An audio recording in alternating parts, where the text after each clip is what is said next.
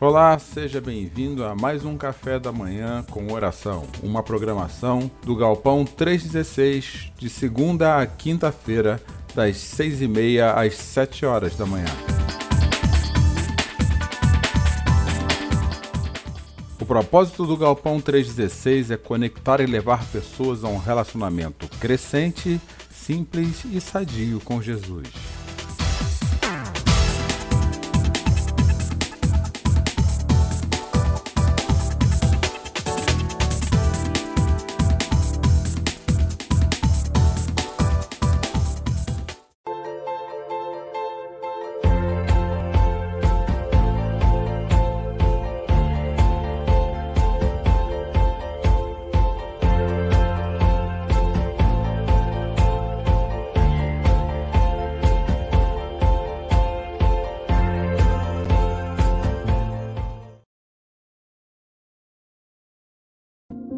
Oi, gente. Bom dia. Desculpa a minha saída abrupta. Eu tive um problema técnico aqui para resolver. Estou de volta. E feliz de estar aqui com vocês. Como estava dizendo, hoje é dia 15 de março de 2021. E nós começamos a semana de uma forma um pouco diferente da que esperávamos. É, pelo menos aqui no estado de São Paulo, vivendo é, um momento de fase vermelha um pouco mais abrupta, o que não nos impede de termos igreja, porque nós não dependemos de um prédio para ser igreja, a igreja se reúne no prédio. E esse tempo que nós temos vivido me fez lembrar da justamente de uma palavra de um profeta chamado Jeremias, que viveu um tempo muito difícil na sua vida. E eu gostaria de compartilhar esse tempo aqui. Oi, Isa, muito bom dia, tudo bem? Nós iremos orar pela sua nora, tá? Pode contar com as nossas orações. Se você tem algum outro pedido de oração, basta deixar no chat do YouTube, se você estiver nos vendo pelo YouTube do Galpão 316 ou então deixá-lo aí no nos comentários do Facebook. Se você colocou na outra live, ele não veio para essa, tá? Eu vi que algumas pessoas colocaram pedidos de oração na outra live. Eu vi que a Taiga estava conectada com a gente, a Márcia também.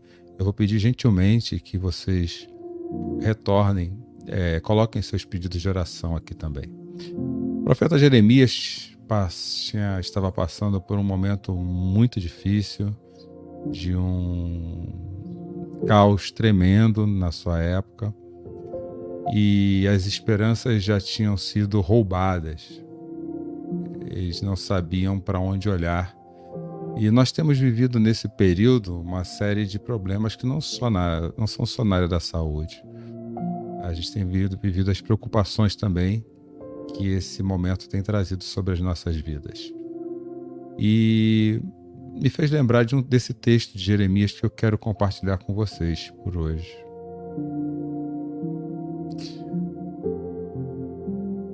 Nunca vou esquecer a desgraça e o gosto das cinzas, o veneno que engoli. Ele fala justamente do sabor do tempo difícil que ele passou, tá?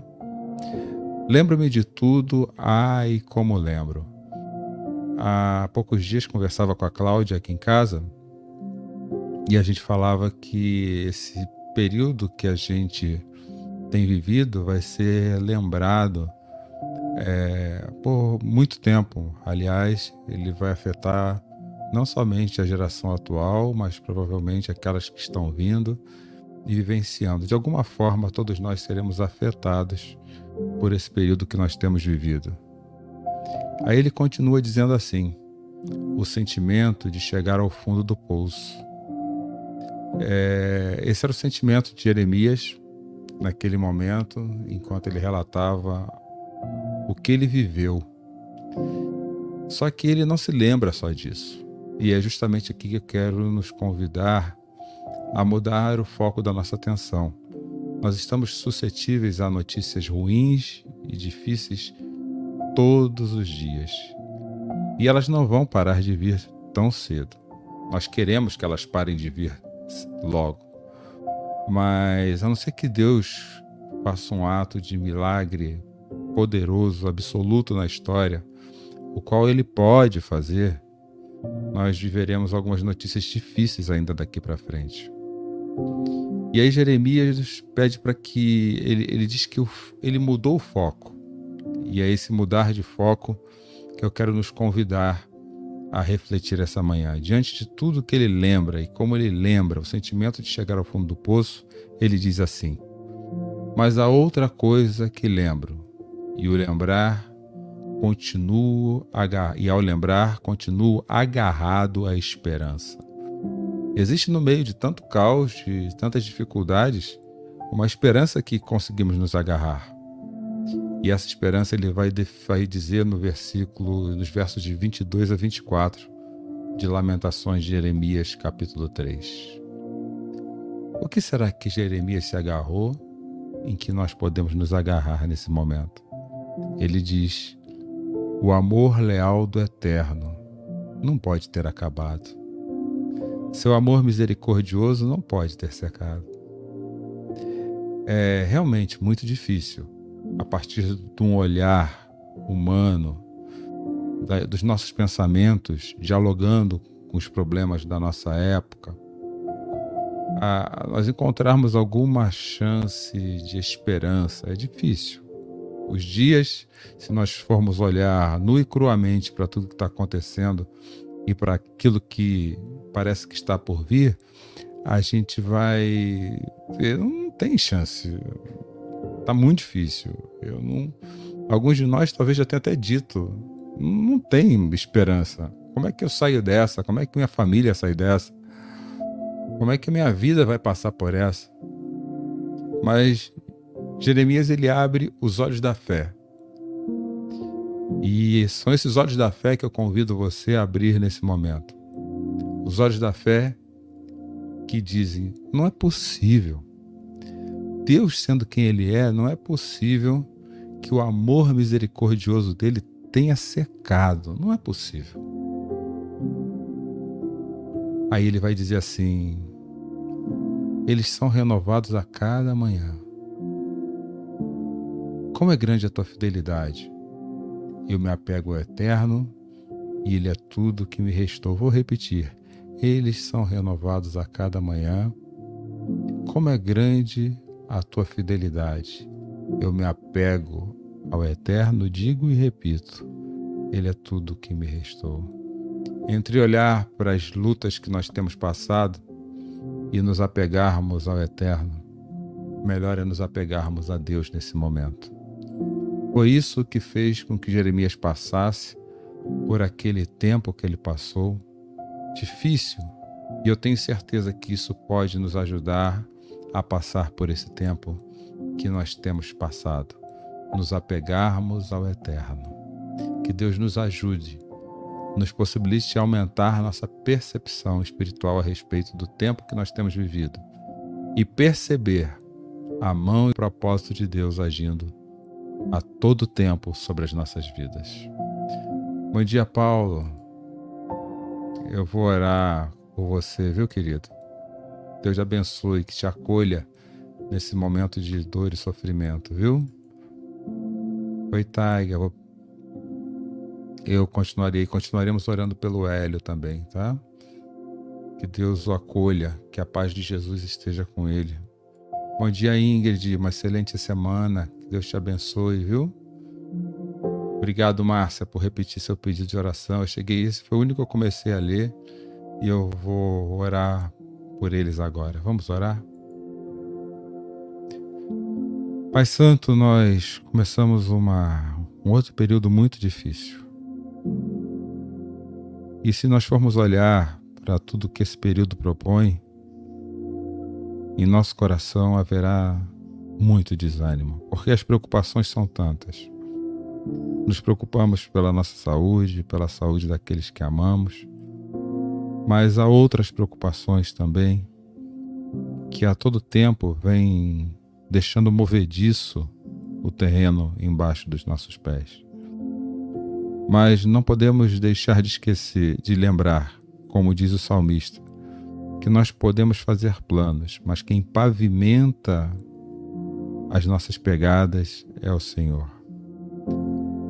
E eu quero aproveitar essa manhã, essa primeira manhã dessa semana, para dizer que na tua palavra está escrito, e eu confio, que devemos nos apegar ao que nos traz esperança, que é o amor misericordioso do Senhor por nossas vidas. Traz esse amor misericordioso sobre as nossas casas, traz esse amor misericordioso sobre as nossas famílias, sobre, a, sobre esse tempo, ó Deus, em que nós precisamos do Senhor, como temos precisado do Senhor. Traz a boa notícia do Evangelho aos nossos corações.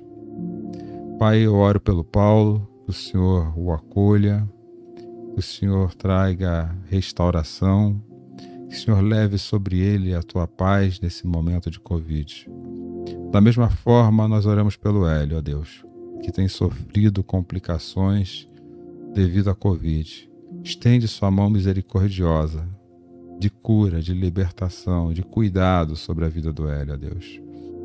Nós oramos por todas as famílias que têm sofrido enlutadas devido a esse momento que temos vivido. Aos enfermos, ó Pai, coloca a tua mão abençoadora e leva sobre eles, ó Deus, a extensão, estenda sobre eles o teu amor. Aos profissionais que precisam ainda nesse tempo levantar e trabalhar, em especial os da saúde, guarda e protege-os com seus anjos. Fica conosco ao longo de mais uma semana, elevando o nosso olhar até o Senhor, aquilo que realmente pode nos trazer esperança, quem realmente pode nos trazer esperança nesse período que nós temos vivido. É o que nós pedimos e agradecemos em nome de Jesus. Amém. Que Deus abençoe, gente. Que a paz do Senhor esteja com vocês. Oi, Douglas, tudo bem, querido? Muito obrigado pela contribuição. Nada acontece em nossa vida sem que seja da permissão do Pai. Pensamos que é ruim muitas vezes, mas Ele tem um plano maior e sabe o que é para nosso crescimento. Ou algo bom que Ele vê, vamos confiar. Obrigado, Douglas. Um abraço.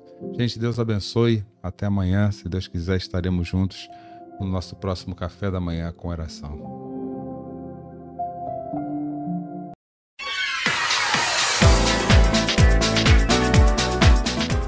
O Ministério é a Igreja Galpão 316, ela cresce com a generosidade do coração de todos aqueles que contribuem financeiramente conosco. Se você quiser ser um dizimista do Galpão 316, você pode fazer um depósito através da nossa chave Pix, que é o CNPJ 30.667.669 barra invertida 0001 traço 00, essa é a nossa chave Pix, ou através do Banco Itaú, agência 4522, conta corrente 386640, Igreja Galpão 316.